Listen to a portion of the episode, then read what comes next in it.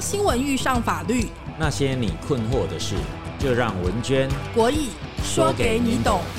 法官出身的国义律师，与担任多年媒体主管的文娟主播，结合新闻敏锐与法律审判专长，帮您洞悉事情，赢得先机，百战百胜。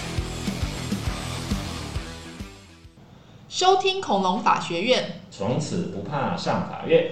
我们知道最近最热门的消息就是那个柬埔寨嘛，哈，有很多的这个台湾人远赴柬埔寨淘金哦，但是意外成为这个人口贩卖的受害者哦。当然有很多的新闻跑出来，有很多的这个受害者呃回来以后召开记者会啊，然后就是有很多骇人听闻的这个事情。不过后来当然媒体调查或者说很多人发现，其中有些人可能本身他也是哎。诈骗集团的一部分一份子啦，他可能呃就是没有这么百分之百的单纯哈。但是如果我们从数字上来看的话，确实今年有一个很令人惊讶的现象，就是几乎呃这个前往柬埔寨的人数是直线上升了，而且也有很多人呢就是没有办法回来。好，那当然大家知道说在那边等于说有一个。工业园区，然后基本上就已经变成诈骗的工业园区。然后这个你去那边就是要帮这些诈骗的人做诈骗的工作。如果你业绩不好的话呢，你还会被这个呃毒打呀，或者说是遭受不人道的待遇，甚至后面就是要求你给赎金，不然就是你要再骗人过来。那这个事情当然媒体后来就是爆发了之后，现在变成嗯。就是可能说台湾的压力跟柬埔寨方面都有压力，甚至国际媒体都在报道这个事情，所以感觉上好像呃最近来说的话，这个这个事情有一点呃风声鹤唳，所以但是我们还是蛮好奇，就是说在柬埔寨。扫荡哈，台湾救人呢，就是每天都有飞机载人从这个泰国曼谷或者是柬埔寨金边回来嘛。但是这个这个事情是不是暂时告一段落，还是会继续下去，可能还很难说。因为我们到底有没有解决那个问题的核心，就是很多人说我们的法令的问题。可是规律师上次你也谈到说，其实我们的法令规定的蛮严的，对不对？应该从法刑法的角度来说的话，其实像把人假设了哈，真的是被害者，其实哈，我我我倒是觉得这个真的很难去分辨哦，尤其所有的事情都发生在境外哈。那你说这些前往境外的人哦，他到底是基于赚一个呃 easy money 的心态，还是说他真的是完全被骗的状态之下，哦，被拐出国去？这一个前提就是其实存在的模糊啦，哦，好吧，那假设他真的是被拐出国去的，啊，拐出国去之后呢，其实他可能被迫哈就要去着手实施这些诈骗的行为、恐吓的行为，哦，或者说甚至有协助哦去贩卖器官这些更重的，哦，或者说呃。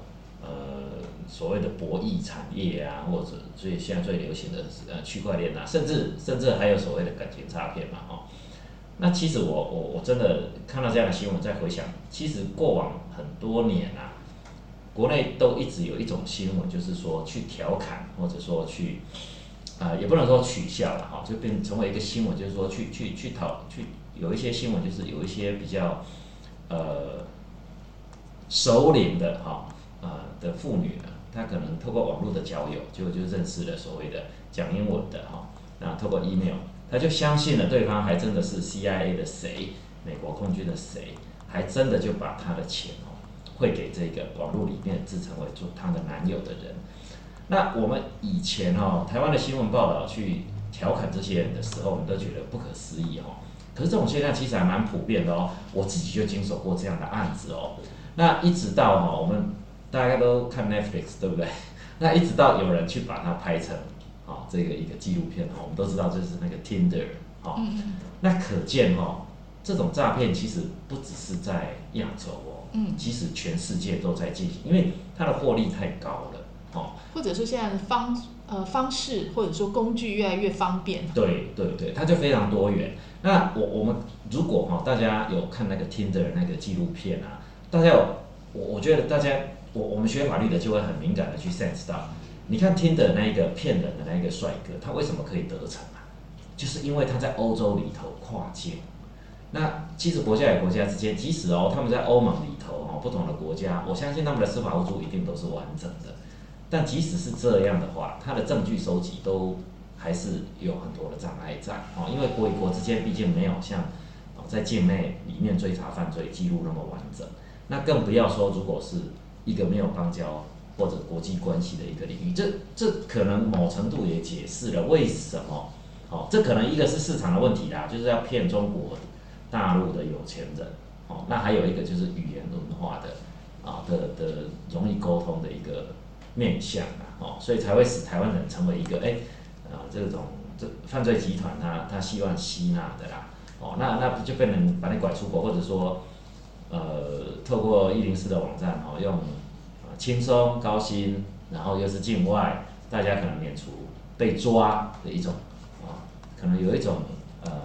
投机取巧的一种心态。我我我是指的是那一些呃法律上未必故意啊，就是说他可能有认识到他出去要做的可能是一些些灰色地带的工作。是。我们现在看到这个以交通部观光局统计出境的人数的这个数目来看的话，就是二零二一年跟二零二二年来看的话，就是在二零二一年，呃，这个呃大概平均哈每个月都是这个两三百个人到柬埔寨去。一直到二零二二年，也是今年的这个一月份到这个春节之后，就直线的上升，然后每个月呢，就从这个一千人、两千人这样子，每个月都这样子上升，然后呢，就发现说，哇，我们其实，在二零二二年哈，几乎有六千到八千人，上半年就是前往这个柬埔寨哈，所以说看起来。的确是有一股非常大的热潮，就是在这半年。好，那这半年当然后来就冒出了很多的这个社会新闻嘛，就是政府可能本来还没有把这件事情当做一件很大的大事嘛，甚至我们当然有看到一些所谓的网红出动去救人啊，而且觉得我们的这个驻外单位感觉好像态度比较消极。当然后来我们有发现说。诶，其实中间确实有一些复杂的问题，但是我们还是从案子曝光的那种细节来谈一下哈。不外乎就是说，哎，有人说这个诱人去柬埔寨，哈，不管说这个呃，到底他知道不知道自己去做这个诈骗行业或者是做黑的啦，哈，就是骗一个人可以抽成三千美金，但是没业绩呢，就等着被打。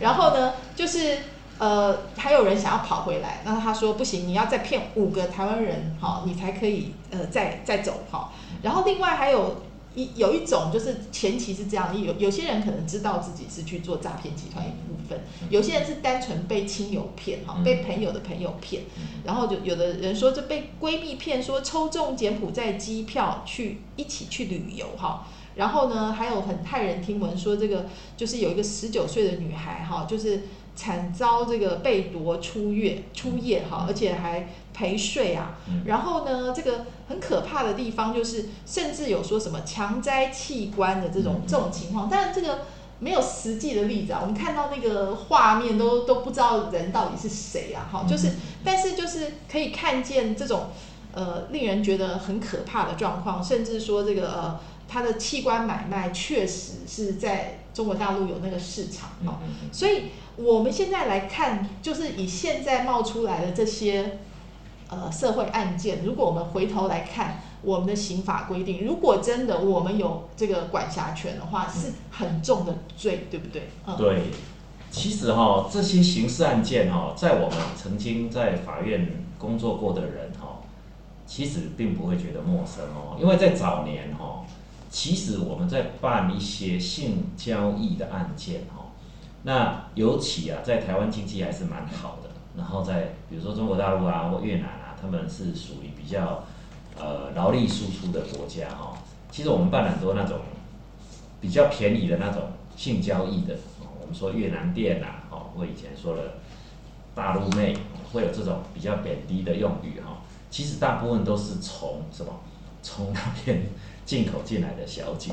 然后呢，他就提供了一个比较低廉价格的一种性交易的供给。那通常啊，我们办这种案子呢，都会看到后面的那呃背背后的其实蛮可怜的一面，就是说这些外籍来的，其实就跟今天我们的人被拐到柬埔寨是有点雷同的情境哦，因为。他们也是大部分啊，大概都是想要来台湾淘金，越南妹啊，大陆妹啦，哦，当然是比较呃乡下地区的一些，也许被骗来要结婚，但是结果都是变成奴隶，然后成为性交易的工具。然后呢，他赚的钱可能绝大部分都被剥削掉了，他也不太可能，哦，不太可能真的是呃赚钱回乡，呃，也许有一天呢，他可能性交易到，已经适应了这个地方哈，那啊有有可能就找呃就变成这个地方我我我们的国民这样子，所以其实早年哦，我我我记得我在当法官的时候，我们办很多性交易哦，办很多外籍那种性交易的女子的案件哦，因为台湾也罚嘛。但是其实我们的社会不会关心，为什么？因为那些别人不是我们的国人，这是很，这是很可悲的事情哦。哦，所以其实这种现象，我我觉得从以前就存在，只是说到今天，台湾啊经济可能发展啊陷入瓶颈，啊，可能疫情的关系，然后造成大家都低薪啊，找不到一个比较好的工作的出路，然后再加上现在年轻人可能也比较勇敢大胆啊，大家都背包客嘛，背包一背就愿意去尝试境外的一些机会。那可能要冲刺的一种啊，想要快速致富啊，easy money 的这种动机啦，所以就变成，反而我们就我们的年轻人就，我我觉得啊，就就踩上这个陷阱。那那其其实这个时候摇身一变，我们也变成被害人的国家了。我我只是觉得这种犯罪模式很应该一直都是存在的。是，那我们有司法管辖权的话，刚刚讲的这个其实很严重，对不对？是。相关于刑法的三三九之四条，哈，就是诶，这这个，哎，对，这个是说把人骗出境外啦，诈欺嘛，对在境外实施，比如说电话的诈骗，然后都借口是什么投资，呃，什么博弈呀，哦，这比特币呀，那个电话我们每天都接好几通嘛，哦，就是来告诉你说怎么样去啊，这个这个躺着就可以赚钱的啦。那当然，如果说把人骗出境外呢，让他去做性交易嘞，那我们现在有呃加重的处罚嘛，哈，人口贩运条例嘞，啊，人口贩运防治法，哈，那就是呃，如果使人为性交易哈，然后犯呃贩运人口罪的话，哈，这个都是七年的罪了，哈，都很重。那在中国，哦。据说啦，哦，就是法轮功事件之后啊，都有一些器官买卖的这些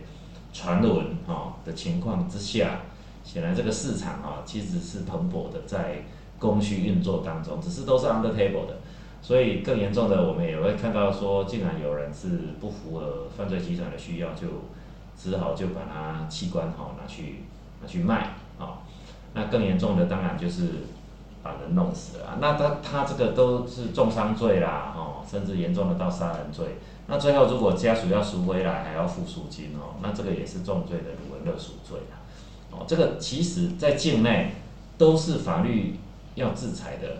非常重的犯罪行为，所以所以纯粹就是因为他是在境外。对，那国家管不到。我我们先来谈我们自己，假设我们管辖得到的话，这个罪有多重，好不好？就是第一个，你刚刚说就是呃，反正就是骗人这件事，用这个电信啊，或者是网络啊这些传播工具，哈，那其实就是刑法三三九之四嘛，哈。然后呢，通常会冒用政府机关或者公务员的名义啊，哦，和三人以上共同犯啊，哈。然后呢，还有这个不管是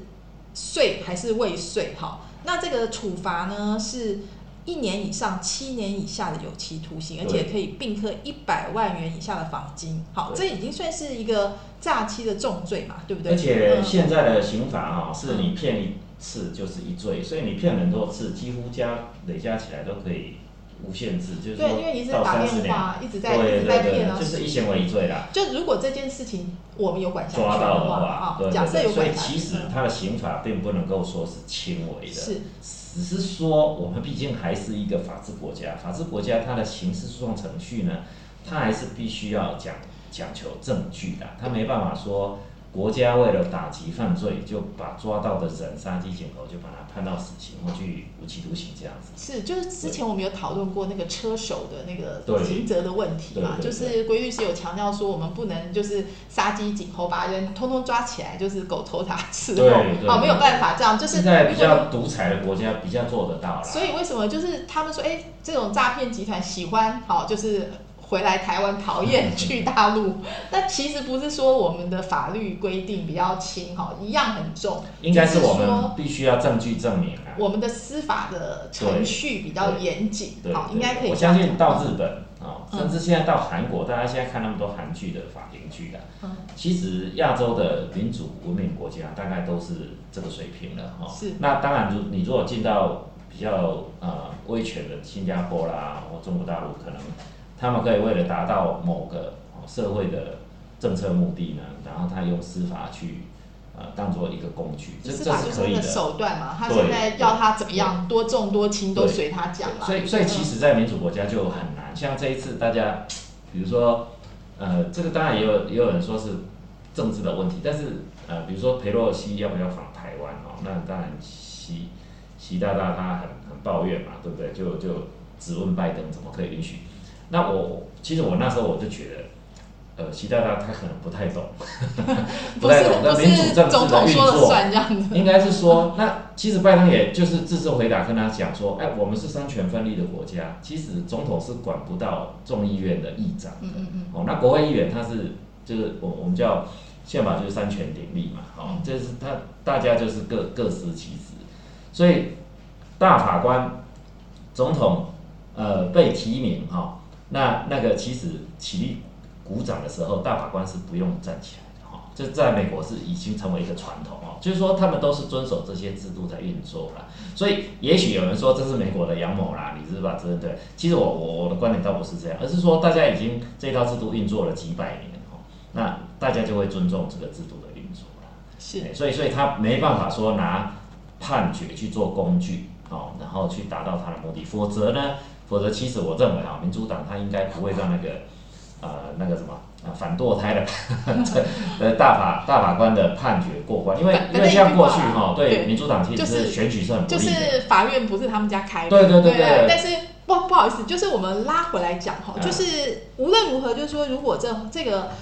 我们的刑法三三九之四，就是那个加重诈欺罪嘛，哈、嗯就是是很严重的事情啊，而且是一罪一罚嘛，哈，对，就是其实现在不轻了啦，嗯对。这这应应该不算轻了，好。应该是说证据的收集如果不完整的话，法官当然只能够判无罪，我只能够这样说。那你在境外如果没有收集到充分的证据，这个当然就是涉及到国家到底花多少公权力下去收集证据的问题。对你有没有把这件事情当做是一个非常，重要的事情？这个是政府的责任嗯，这对是确实是没有错啦。对哎，好，那另外还有一个就是，其实更严重一点，刚刚讲的是那个加重诈欺罪嘛。对那如果说使人为奴隶，或者是使人居于类似奴隶之不自由地位呢，是处一年以上七年以下的有期徒刑哈，嗯而且未遂犯哈也是要罚的哈，这是刑法。二九六哈，嗯那二九六之一条呢，就是很清楚的说，如果你是买卖、质押人口者，是处五年以上有期徒刑，得并科五十万元以下罚金哈。然后呢，第二项是意图使人为性交猥亵行为而犯前项之罪呢，就更重哈，处七年以上有期徒刑。的并科五十万元以下罚金哈，然后第三项以强暴、胁迫、恐吓、监控、药剂、催眠术或其他违反本人意愿的方法犯前两项之罪呢，加重其刑至二分之一。好，四是媒介收受、藏匿前三项被买卖、质押或使人这个隐蔽者，哈，处一年以上七年以下有期徒刑，得并科三十万元以下之罚金。好，第五项是公务员包庇他人犯前四项之罪者，依各该项之规定加重其刑至二分之一。哈，那第六项是说前面说的一二三，就是那个。买卖、质押人口或者意图使人为性交猥亵行为的这个哈，还有这个第三是以强暴、胁迫、恐吓、监控、药剂、催眠啊违反本人意愿的犯前两项罪呢，这些未遂犯都是要罚的。所以其实这个呃，我刚刚一边念哈，那个大家脑中一定就出现了那个柬埔寨各个新闻，它其实对，都是都是一样的、啊，就是这几项、啊。而且我嗯觉得你看它接下来一条就是两百九十七条，他就说意图盈利以诈术使人出国啦。嗯嗯嗯嗯，其实哦，这种罪以前我们在念刑法哦，就是大学研究所的时候都觉得，怎么会有使人为奴隶？现现在都什么时代了？所以通常这种罪是怎么怎么去犯啊？他一定是组织去犯。所以就像这一次啊，他通常不会说是一个人被骗出去，嗯不会是这样的。所以通常一定有一个组织，就就有人说了啊，当然我们没有证据，有人说就是呃呃足 X 企业，那么一方面，我我想我想这是呃这是常见的状态哈，因为呃通常啦哈，通常黑帮它它最有利润的，它就会插旗那个地方，嗯那要么就是你看博弈事业，对不对？好，那现在就是这种诈欺。啊，当然最常见的台湾也是哦，就是土地开发，这种这种都是最好利润的，大概哈游走在灰色地带，这这个是很正常的，这也不能苛责黑帮，他就是会去投入这个事业，所以他一定有产业链哦，就是说在台湾的的这些呃竹差企业，他一定会跟境外的哦，这这是这是一定是这样啊，比如说。过往日本需要台湾的这种性交易的提供的时候，我相信也是黑帮在那边联系，啊，我们叫亚麻库吉嘛，就是三口组，大概都是这样。所以，所以，诶，黑帮他们也有也有外交哦，他们有国际链接。感觉好像没有柬埔寨这些人这么心狠手辣，你知道吗？就是没有那个传出这么夸张，也许是没有消息没有走漏，我觉我觉得是规模的问题。我觉得是没有完全被。揭露对，那那因为他我们收集证据不易，所以这些故事很难很难啊。再加上柬埔寨的态度，大概跟我们台湾过去在看越南妹一样，这不是我的国人受害，所以我不会那么积极啊。另外，柬埔寨是的确是更夸张一些啦，因为我们看到那个新闻中间讲嘛，就是有逃出去的哈，还会被。这个再卖一次，好，或者说这个官员自己本身他还要再收一笔钱，就是这个是他们自己内部的这个就是 corruption 的问题嘛。对这个这个，我想在那种就是说国民所得比较低的国家，他们公务员的薪水低，这就是早年我们不是说去一些东南亚的国家，你要进来关可能都要要要要付上付上美金嘛，这这就跟三十年前台湾你要报税。通常你在报税的那个公司账里面就要夹红包袋，这是千真万确的哦。哦，那那到今天为到今天台湾就不可能，所以所以其实哈，我觉得这些国际的这些你说黑帮啊或犯罪啦，其实真的源头哦是来自于贫穷啊。是。那贫穷的问题没有消灭，其实这些是很难。对。啊。因为我们有看到一些调查采访嘛，就是说，呃，台湾大概被被骗过去的哈，有有一大部分人其实自己也是知道自己是去诈骗集团去做那个，你的诱因也很强。那也有一部分是呃，其实这个隔代教养的啦，或者说原住民大概都是社会的弱势啊，经济上的那个都都有啦。对对。但是无论如何，就是这个现象一直就是夸张到了今年上半年，到几千人到柬埔寨，好滞留未归的这个情况之下，就是。政府才好像突然醒了这样子。对对对，可能我觉得政府可能也有点呃，就是说太太松懈了。事情小看了。对对对，他可能觉得反正呃有抓到再说啊，这个公园心态这个是很常见的。哦，那如果没有一个 policy 贯彻下来，去防止防堵的话，或者说去宣导，可能我我觉得这个这个风潮就会一直在那边。对。那那就是可怜的就是那一些比较基层的找不到工作的。但是我们还是要拉回来讲，这事情其实是很严重的。如果说呃，我们光用这个加重诈欺罪来讲的话，是一到七年，而且是一罪一罚。所以你如果一天骗个五个人，呃，两天骗个十个人，然后一个月你骗个几百个人，你大概这一辈子也就假设真的查到的话，也是关不完嘛。对啊，关不完。那如果是接下来那几条，不管说你是这个呃。使人为奴隶，或者说是买卖质押人口，或者说这个使人为性交，就是这个逼良为娼啊，哈，或者以强暴胁迫啊、监呃恐吓啊、监控啊、药剂啊，这些本刑都很重哎，就是五年以上、七年以上，还有这个这个加重其刑啊，然后公务员也是这个加重其刑啊，未遂也要罚呀，都是很吓人的，而且就是跟组织犯罪有关嘛。其其实我我真的觉得啦，我真的觉得这这种哈，就是呃。政府的 policy 哈，他如果只是想要轻松的哈，用点数吸引警察去抓几个车手来交差了事的话，根本不太可能解决问题。是救人是永远救不完的啦。那那该怎么做？我我觉得这当然不容易做，但是有效的做法应该你要瓦解这个黑帮，就是要把它像一整个这个马蜂窝这样子，整个窝要把它端掉这样子。其实哈，我我我举枪枪械跟毒品的例子。这些黑帮的老大哈，他再怎么样，他绝对不会自己去承担，比如说枪或毒嗯，贩卖的责任，因为这种只要一一沾到哈，你几乎下半辈子就是在监狱里面的。哦，即使黑帮大哥再怎么喜欢这个利润的话，他他也不太敢自己明目张胆去做这些事情。那那其实我我真的觉得，就是说，像这些死人为奴隶啊，他一定是你一定要掌握充分的证据，然后一次让整个组织都进来这个罪，那就有机会，所有的黑帮他会意识到，就是说，你从事这个产业哦，你可能会被整个整个组织被瓦解，而且被捉去关，整群的可能上百个，整个帮派堂口就整个因为只是把人拐出境外。哦，去做奴隶，整个堂口哦就消灭掉。如果他有 sense 到，其实黑帮的老老大，他跟企业的老板是一样，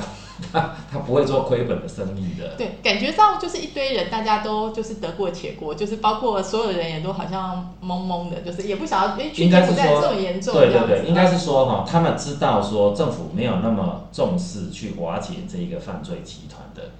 就是说他们的规范责任风险低的。那他们当然一定赚这种钱啊！而且说实在，那个可能就是柬埔寨那些驻外，就是台湾驻柬埔寨那些单位，他们平常的事情已经够多了，那他们人人数也很少，然后基本上这个台湾跟当地又没有邦交，而且他们又好像是说，对，是没有驻柬埔寨的单位，他好像是泰国的去支援。是，那我想这是台湾自己。就是说，我们是很无奈的地方就是我们就是没有外交。是，但是我们还要谈说这个，其实跟司法互助是有关。但是我们还是从法律面来谈一下。其实，刚我们还谈的是我们在我们印象中就是有看过的犯罪哈，没看过的就是刚刚讲那个就是人口贩运防治法第三十四条说的哈。那第一项是意图盈利，以强暴、胁迫、恐吓、拘禁、监控、药物、诈术、催眠或其他违反本人意愿之方法。摘取他人器官者，哈，就是我们刚刚讲那个很可怕那个，就是捐肾，哈，就是强取那个器官的那个方法，处七年以上有期徒刑，得并科新台币七百万元以下之罚金。我们很少看到这么重的，哈。对，其实他这个不，呃，如果真的成立的话，应该都还有。呃，使人受重伤的这个更重的罪责，就是说这个人口贩运防治法只是另外一个多 additional 的规定，这样子，就是可能这个重伤啊那些还不算哈。那另外第二项说意图盈利，利用不当债务约束或他人不能不知或难以求助之处境，摘取他人器官者，处五年以上十二年以下。有期徒刑的并科新台币五百万元以下之罚金，哎，他每一项都好像已经知道这些事情会发生，一定 不是就是同样的道理嘛？就是就是呃，就是你赎金嘛，好，不然我要摘掉你的肾啊，这不是跟那个新闻是完全吻合？对，所以其实我们的法律早就都有了啦，早就已经定好了，就是说这这个是古时候到现在的这些强暴的这种。犯罪集团他们就会使这些招就对了。对对对，其其实早年哈，台湾也其实是承受国际的压力，因为其实国际贩贩卖人口这个一直都是存在着的。嗯。那以前台湾为什么其实像法院很少这种案件？因为台湾以前不会是输出人口劳力的国家，就是真的。对，那就过往我们的经济比较好，或者说我们的内需的产业就足以满足哦比较多的人哦工作哦这种这种。呃呃，经济的需求吧，那那可能这几年世界经济局势或者说疫情使得很多人开始觉得，啊，他是不是要去境外谋一个更好的工作，或者他也许也存在的一个，就是说，呃，我我要做诈骗，在台湾一定要被抓，那当然不能做，哎，那到柬埔寨去做嘞？我想哈，这些敢去的人一定也都存在一个认知，就是说，哎，你到一个法治。低落的地方，那你又是境外的人，就像我们以前啊，警察他其实不会很在乎来卖淫的是越南的、泰国的，还是柬埔寨的或大陆的，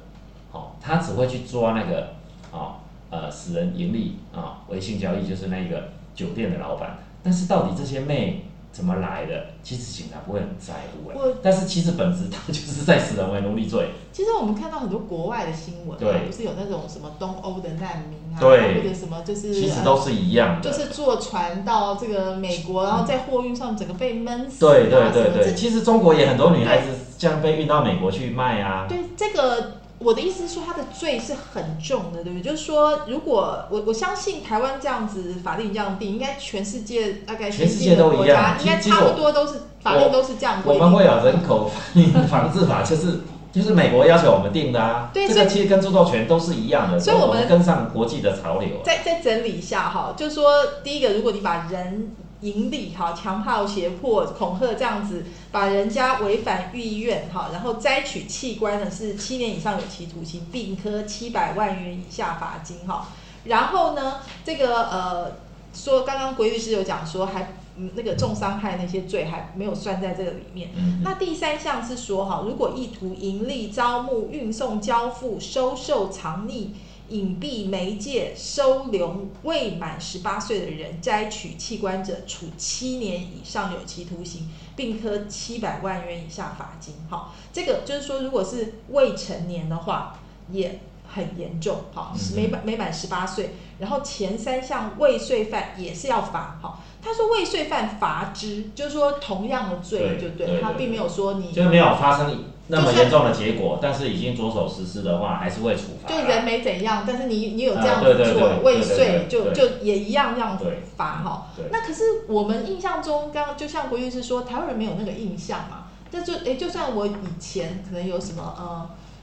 呃，我说大陆妹啊，这样这样过来人口这个人蛇集团把他们过来，我们好像也没有这样处理过台湾的，也有啦，但是就是说证据要充分，而且呢。我我觉得警察都是这样，执法机关都是这样，他没有一个诱因的话，他不愿意投入资源呐。那早年呢，你说这些被害人都是外国人，哦，其实跟我们都无关。那政府他当然就不会有压力，哦，他只有处理什么？处理他们在台湾卖淫，哦，或者说，哎，怎么会有出现这个比台湾的这个酒店小姐更便宜的这个供需失调，会有这个市场问题？那。一直到我觉得就是一直到哎，我们发现哎，怎么我们周遭的邻居或者说哦家乡的这一些经济上的弱势也成为被害人的时候，我们才惊觉，就是说我们没有好好去防范的时候，哦，当我们经济啊比较不好的时候，就慢慢的有人会被拐出国去。就有一天我们也变成了。对对对对对对对，这就是为什么要有人口贩运防治法，而且全世界大家只要是法治的国家都应该去防止这些事情，因为早晚。除除非你就是永远，可是其实像美国啦，大家都是呃就觉得来来来来来来去去美国，但是哎美国它的经济那个那那个什么那个叫做贫富悬殊也是很大，终究都有那一些比较穷的那一群，比较穷的那一群，如果没有这一个国际的这种哦呃我们叫什么共打机制啊，就是说刑事犯罪的防止的一个国际的这种这种呃。警政的联系在的话，其实我觉得每一个国家的人都都有可能受害。只是说，我我我真的觉得啊，只是这一次的，哦，呃，故事呢，就完整揭露在媒体前面，我们才惊觉原来。太阳底下有这么可怕的事情在进行，其实早就在进行了。是，而且还有一个问题，我们现在回到这个案子本身嘛，好，就是因为出国诈骗的被害人越来越多嘛，那其中也有一部分自己本身就是知道要去当地做非法工作嘛，那有些人反悔了哈，回来再扬张自己是被害人。可是根据刑警也是表示啊，这些人呢，因为他们并不是在台湾从事诈骗，就像刚刚国玉律师说的，是很难厘清犯罪事实，所以。很难追溯行者，非常有可能会成为漏网之鱼。那当然啦，这就是为什么大家会说，嗯，同样一个飞机飞到飞到北京的话，他们第一个坐去监狱关，然后可能判二十年。为什么落地台湾之后，你没有证据的话，检察官怎么羁押他们呢？可是这件事情应该不可以这样子不了了之吧？如果是这样，它就会形成一个恶性的这个循环嘛。因为大家可以想象得到说，嗯。现在因为政治的因素，哈，就是有太多事情是呃，我们感觉无能为力，哈，就是尤其刚刚讲说，呃，这个是跨境的，跟司法互助是很有关系的，哈。那呃，其实大家可能有一个误会的地方是，像包括文娟以前也觉得，我们我们没有邦交，我们就没有办法司法互助，其实不是哦，就是其实。互助就像是呃，有点像我跟你讲好一件事，我给你一点好处，你也给我一点好处，就是互惠啦。互惠啦，这样邦交只是一种正式的那国际关系啊。像我们如果跟中国大陆关系稍微缓和一点的话，如果没有这么剑拔弩张，我们是也有常常跟他有啊有啊，我们有社法互助协议啊。对，就是我放一个人给你，你再放一个人给我，呃，不止不止，嗯，其实我们的通缉犯他会帮我们抓，对，他们犯罪的人逃来台湾，我们也会把他逮捕。呃，这个大概在呃，其实司法院也跟中国的这种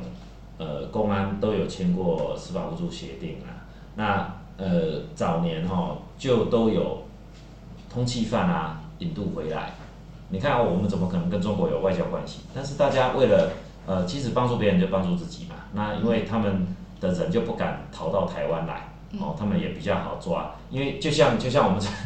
杀人犯，那，跑到中国是最好的生活的，因为就是语文文化共通嘛。哦，那如果说有司法互助协定的话，哎，那那可能啊、可能就没有那么容易逃亡了。对，所以我觉得，哎，这件事情其实给我们很大的启示哈，就是，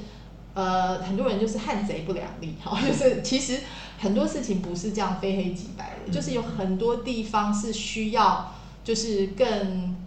更细腻的处理吧，应该这样讲，就是现在两岸。这个没有司法互助，呃，所以两岸共打的这个情况，嗯诶，到底用什么方法可以化解这个僵局？然后还有就是，刚刚其实郭律师也有说，假设现在柬埔寨这是一个大的漏洞嘛，因为它非常的亲共，那包括东南亚洗钱啊、诈骗基基地，其实都是在西港特区嘛。那西港特区大家应该知道，它本来就是“一带一路”的这个计划重镇，后来因为中国大陆呃临时就是把这个计划砍咖了，就是不让它成为这个赌博特区嘛，所以那些诈骗基地才变成在那里非常的猖獗哈。那所以呢，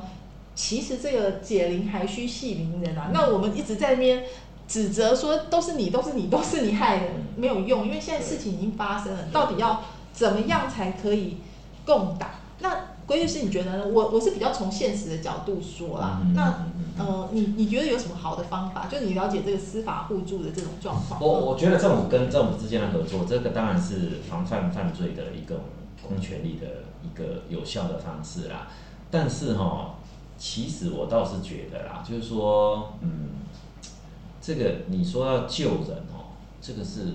救不完的。为什么呢？因为因为源头如果说没办法让大家有这个警觉的时候，嗯那呃，你说救六十个，然后出去六百个，这这是是很悬殊的嘛？那六百个出去，他到底是被害的嘞，还是出去要赚 easy money 的嘞？嗯这个有时候没有人知道哦。那自己愿意担那个风险，要出去做犯罪集团的一份子，当然就自己承担责任哦。我我倒是觉得啦，我我觉得，嗯，我我这样讲可能很少人这样看，但是我真的认为哦，我觉得台湾哈、哦，应该哈、哦，照理啦，我们的国民哦，不管你从事哪一行业，应该对于周遭的国家或国际的局势，应该要很敏感的一种哦，去去去呃去观察或去关心的一个，我我觉得应该有这个，也不是说责任啊，这是一个帮助自己的一个很很重要的事情。但是台湾的环境好像都不鼓励，或者说没有很充分的资源。当然，现在网际网络比较容易了哈。那你看到我从 从我们的新闻报道就可以看到，当然这个一个国际的新闻媒体可能需要投入很多资源呐哈。那现在网络时代哦，媒体的经营也是很困难。但是我我就觉得很可笑，就是说，比如说像台湾这么这么多贸易哈，然后又是海岛的这种，大家出国了很频繁哦。但是其实我们对于国际局势的的那个感受或敏感度是很低的哦。台湾像人相当的天真，你知道，就是我们常常喜欢讲，我们有那个海盗的那个冒险性格，因为海岛国家嘛，所以就是呃以前就是这个唐山过台湾啊，就是都不怕嘛，好，就是我们一卡这个零零七手提箱就走遍世界做贸易，而且其实另外从因为我们学财经嘛，从经济角度上面来讲，我们一向讲究自由贸易，我们没有大政府哈，除了以前那个国民党威权时代之外，嗯我们都是小政府啊。那你觉得商人都是说，你政府不要来管我，管越少越好，我让我自己能够自由发挥最好。所以说实在，我们自由惯了。那这时候出事了，你又期待大政府要来救你，其实对确实也是不容易，所以我常常对讲说这是是这样没有错啦。嗯因为如果按照呃，如果那么大政府的话，假设你想象那个就是劳共那个做法，第一，你你敢这样吗？嗯我直接防堵你，我根本就不放人去柬埔寨嘛，嗯我可不可以？可以啊嗯，我为什么现在还要放这么多人去？嗯哦嗯，那你导致这么多麻烦，你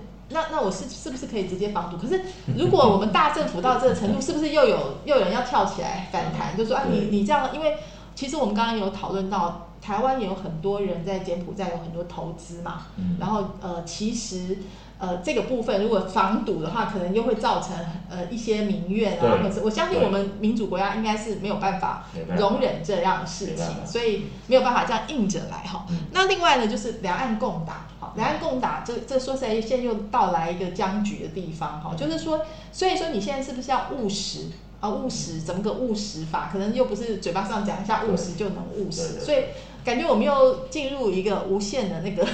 循环当对，中这。有也有嗯，国际局势的影响啊，这嗯这是目前世界局势变化这么这么快哦，这也没有人意识到，呃，到今天会有，呃，这个大国在打仗，然后对这个中美会翻脸，这个都没有人会预期到会发生这些世界很大的事件啊，疫情更是一个，呃，或通货膨胀啊，这都大家这这应该不止灰天鹅了，这应该是没有人预期得到这件事情。是。不过我觉得这件事情还有一个，我觉得刚刚鬼律师说的很好啦。假设我们自己期待我们的政府如此的小政府哈，如此的自由，那你自己的危机意识最好要这个大。我我觉得这个很重要，应该不止学历，不不管学历啊，不不管行业，应该我我觉得都应该要了解世界的局势啊，和对周遭的国家的一些情况，那就不会那么容易被骗啊。是，那另外就是我们迂回的走嘛。假设我没有办法直接跟柬埔寨，像我们现在是跟泰国还是越南、马来西亚可以求协助，用什么样子的方法可以就是政府跟民间救援机制？另外还有国律师刚刚也讲的很好嘛，就是你。还是有很多间接的方法，让这些上面控制这些犯罪集团的势力晓得，我现在非常在乎这件事，你不要再对乱来了，不然我会端掉你很多你很在乎的东西。对对对，其实这一件事情政府一定可以做的，因为公权力真的是太 powerful 了。只要他要搞的话，对下面的 不与官斗的啦，包括黑道。对，就你有没有把这件事情当做一件事？对对对对，可是现在感觉上好像，呃，要媒体很用力，然后他们才会在乎这样子。其实其实不止法官是恐龙，我相信政府部门的上端也都是恐龙，因为他整天可能忙忙于比较高端的啦，或选举性的事物啊，所以他不太会 sense 到这一些事情那。until 到媒体给他爆出来那痛点，所以所以他才会赶紧回过头来增加资源啊，增加钱啊，增加人力那啊。那我们从就是实物面来讲的话，嗯就是假设柬埔寨如此的轻松，那现在大家现在压力又给到了柬埔寨。他会不会把人就打包打包，就直接通通送到中国大陆去？会不会有这种可能啊？嗯，嗯，我我觉得这当然是有可能啦，但但是我觉得新闻已经报这么大了哦，应该嗯台湾的这个诈骗市场应该就会转移基地了。现现在会转移目标这样子。我我觉得一嗯定会的嘛，因为他们毕竟还是要做生意嘛，他们就是需要人加入啊，他们也在招募员工啊，感觉这只是那个对员工的管理比较残忍。这是一个老鼠会，这样就是谁是最后一其批老鼠啊？实也是一个产业啊，黑帮也是一种产业啊，所以黑色豪门企业啊。嗯 所以到现在，如果你还傻傻的说，哎，这个到柬埔寨去赚大钱的话，这这表示这个不但不看电视，也会尝试这样。对，真的就是这样，真的就是这样。这这一次算是我，我觉得，我觉得台湾自由民主就是，呃，就是当当然就是说，我们没有办法期待谁来教育我们啦。但是，一旦成为社会事件之后，但大家都一起在学习成长。对，而且我们学习成长才知道，哦，原来这是社会这世界很多事情不是电影演的，是真正会这样真的，真的，真的。对，所以说，我觉得我们的，特别是我们说我们在成平时代，尤其是年轻人，就是大家可能都不晓得饿肚子是什么感觉的人，已经已经很多年了，对不对？嗯更别想到说，哎，还会人口贩卖，还会摘取器官，对这些事情可能是最近又在发生了，所以你你这碰到了，你才会害怕。对。那所以其真的，其实我真的觉得我们的国民教育呢，那嗯那些课本在在讲一些，呃，但呃风花雪月也也很重要，文学的造诣嘛哈。但是 这种写实的故事啊、如果也把一刻进去，我觉得这不是对全民都很有帮助吗？让他知道，就是说，呃，这什么事情都是有代价的。这这而且这社会是有坏人的，世对啊世界是有坏人的。对啊，这这不是这不是对对大家都很有帮助吗？台湾人都太 too simple too naive，就是最美的风景是人，这样对谁都很好，这样子都欢迎欢迎光临这样子，嗯。对对都都把它当做是 YouTuber，就是当做是一个有趣的电影看，嗯。其实没有那么轻松哈，所以这个是真金白银哈，所以说这个暴力啊、性侵啊、诈骗都不是开玩笑的哈，这些犯罪分子不是黑帮电影演的哈，这么的有义气嗯是是真的真的非常可怕。嗯好，所以今天的这个恐龙法学院，其实我们也是上了现实的一课哈。那规律师就是我们如果从感觉上好像法律的角度，其实都定了，定在那里，真的就是没有办法实施。这个现实面可能才是我们恐龙法学院应该要更重视的一个呃 issue 嘛，对不对？所以我们接下来如果有机会的话，我们可以邀请各方的人士跟我们一起参与探讨，就像上次。那个老邓医师来啊，不是讲那个医疗纠纷的部分，其实很多听众也觉得非常的有帮助哈。就是其实法律这件事情，就是不是定了就好了哈。对嗯，而且通常百工百业都会扯上关系啦。哦，所以大家一生当中，除了医师、会计师的好朋友，最好要认识个律师啊，哈、因为呃，我觉得每一个行业呢，都要涉及到法律的规范面的哈、那也有法律的风险在。所以，也许之后我们可以邀请更多哈不同产业的人哈、来和我们一起讨论哈、或介绍哦产业的一些法律面啊。对，其实实物是很重要。像这一次，哎，被救回来的人是靠网红的力量哈、那所以说，其实到底谁是可以把人放回来哈、就是不是呃 by the rules，不是这个法律这个法律书上面说了算哈、是现实说了算。所以有很多是现实面，所以我们还是知道法律就是谈人的事情哈、那人的部分有什么关系，我们就要。呃，仔仔细细来从恐龙法学院中间学现实的一课。好，今天非常谢谢国义律师哦，也谢谢听众朋友您的收听，我们下次同一时间空中再会了，拜拜。拜拜。